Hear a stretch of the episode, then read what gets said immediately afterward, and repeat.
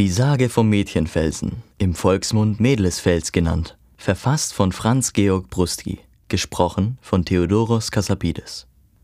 Die Sage vom Mädchenfelsen.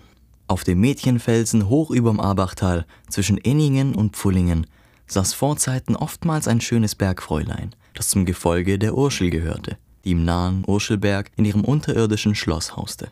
Stundenlang saß die Jungfrau in schneeweißem Gewande dort draußen auf dem Felsen in der Sonne, sah ins Tal hinunter und strickte mit goldenen Nadeln an einem Schleier aus zarten Silberfäden.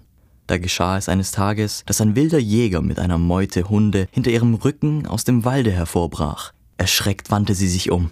Als der Jäger die wunderschöne Jungfrau sah, wollte er sie ergreifen, mit sich auf seine Burg nehmen und zu seiner Frau machen. In ihrer Angst wollte sie entfliehen, aber die wilde Meute versperrte ihr den Weg. Schon streckte der Jäger seinen Arm aus, um sie zu fassen, da sprang sie rasch entschlossen über den Felsen hinunter und kam wohlbehalten in der Tiefe an. Ihr weiter Schleier hatte sich gleich Flügeln um sie gebreitet. Der Jäger stützte ihr nach und blieb am Fuße des Felsens tot liegen. Das schöne Bergfräulein sah man später noch oftmals auf dem Felsen in der Sonne sitzen und mit goldenen Nadeln an ihrem Schleier stricken. Der Fels aber heißt seitdem Mädchenfels.